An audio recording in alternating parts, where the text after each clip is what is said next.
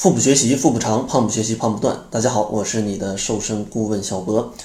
听说呢，在运动之前补充能量可以有更好的减肥效果，可以既能满足你的食欲，又能增加你的燃脂效率。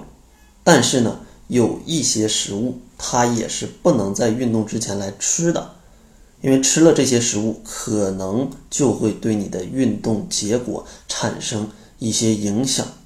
那究竟是哪五类食物呢？第一类食物就是容易导致胃胀气的食物，因为如果在运动的时候胃胀气，它就会搞得肠胃不舒服，胃部胀胀的，身体难受，运动时长跟运动的准确性都很难保证。如果硬要坚持的话，可能还会出现一些恶心呐、呕吐啊这样的不良的症状。而且胃胀气可能还会伴随着像打嗝啊这样的一些症状，不仅非常难受，运动时候身体不断冒气，它也是非常尴尬的。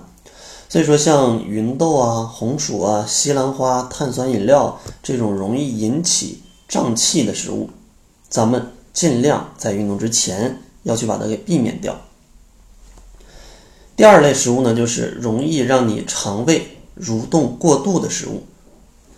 像高纤维的食物就容易产生这样的效果。虽然高纤维的食物它们一般热量都比较低，能带来很强的饱腹感，但是它们也会促进肠胃的蠕动，这样的话就容易影响你的运动效果。所以说，运动之前不建议吃太多富含膳食纤维的食物，它们容易让你觉得非常的饱，运动时候呢就会感觉不适，影响运动的效果。而且你在运动的时候不容易进入一种很良好的运动状态，你的心情也会被破坏。当你的心情受到影响，它也会让你在运动的过程当中非常难以坚持。所以呢，在运动之前要尽量避免像芹菜呀、玉米啊这种纤维量非常高的食物。第三个需要避免的呢，就属于难消化的食物。食物只有在完全消化之后，人体才能更好的吸收其中的营养物质。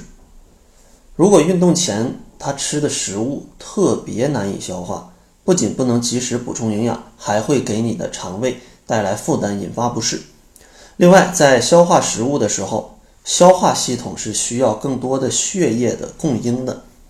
那么在运动时候呢，血液都会流向你的肌肉当中。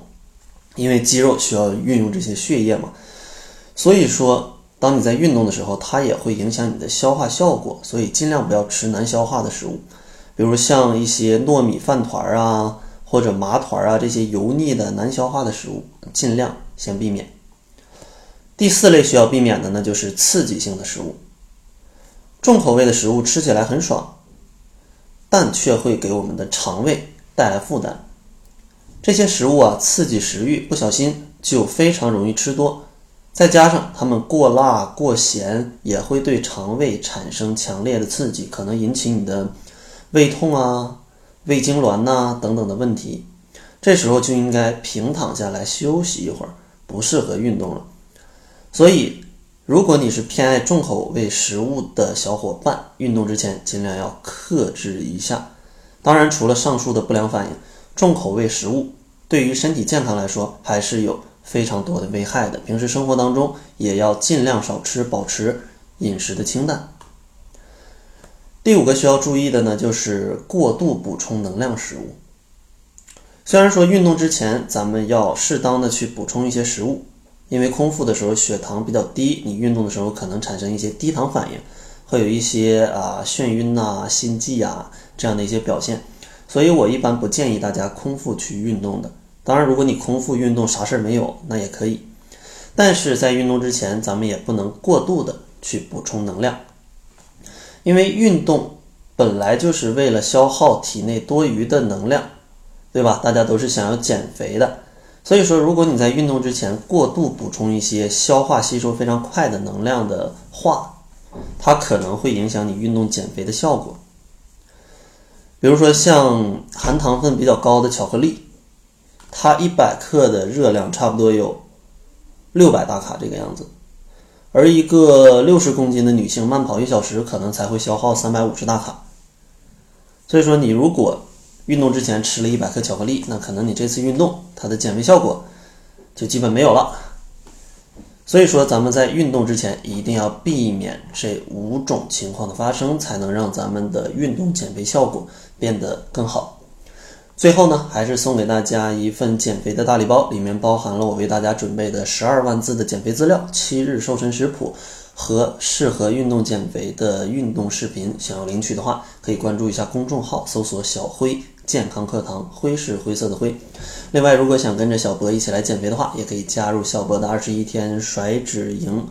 目前呢，三十一号这一期已经满了，下一期在十一月九号。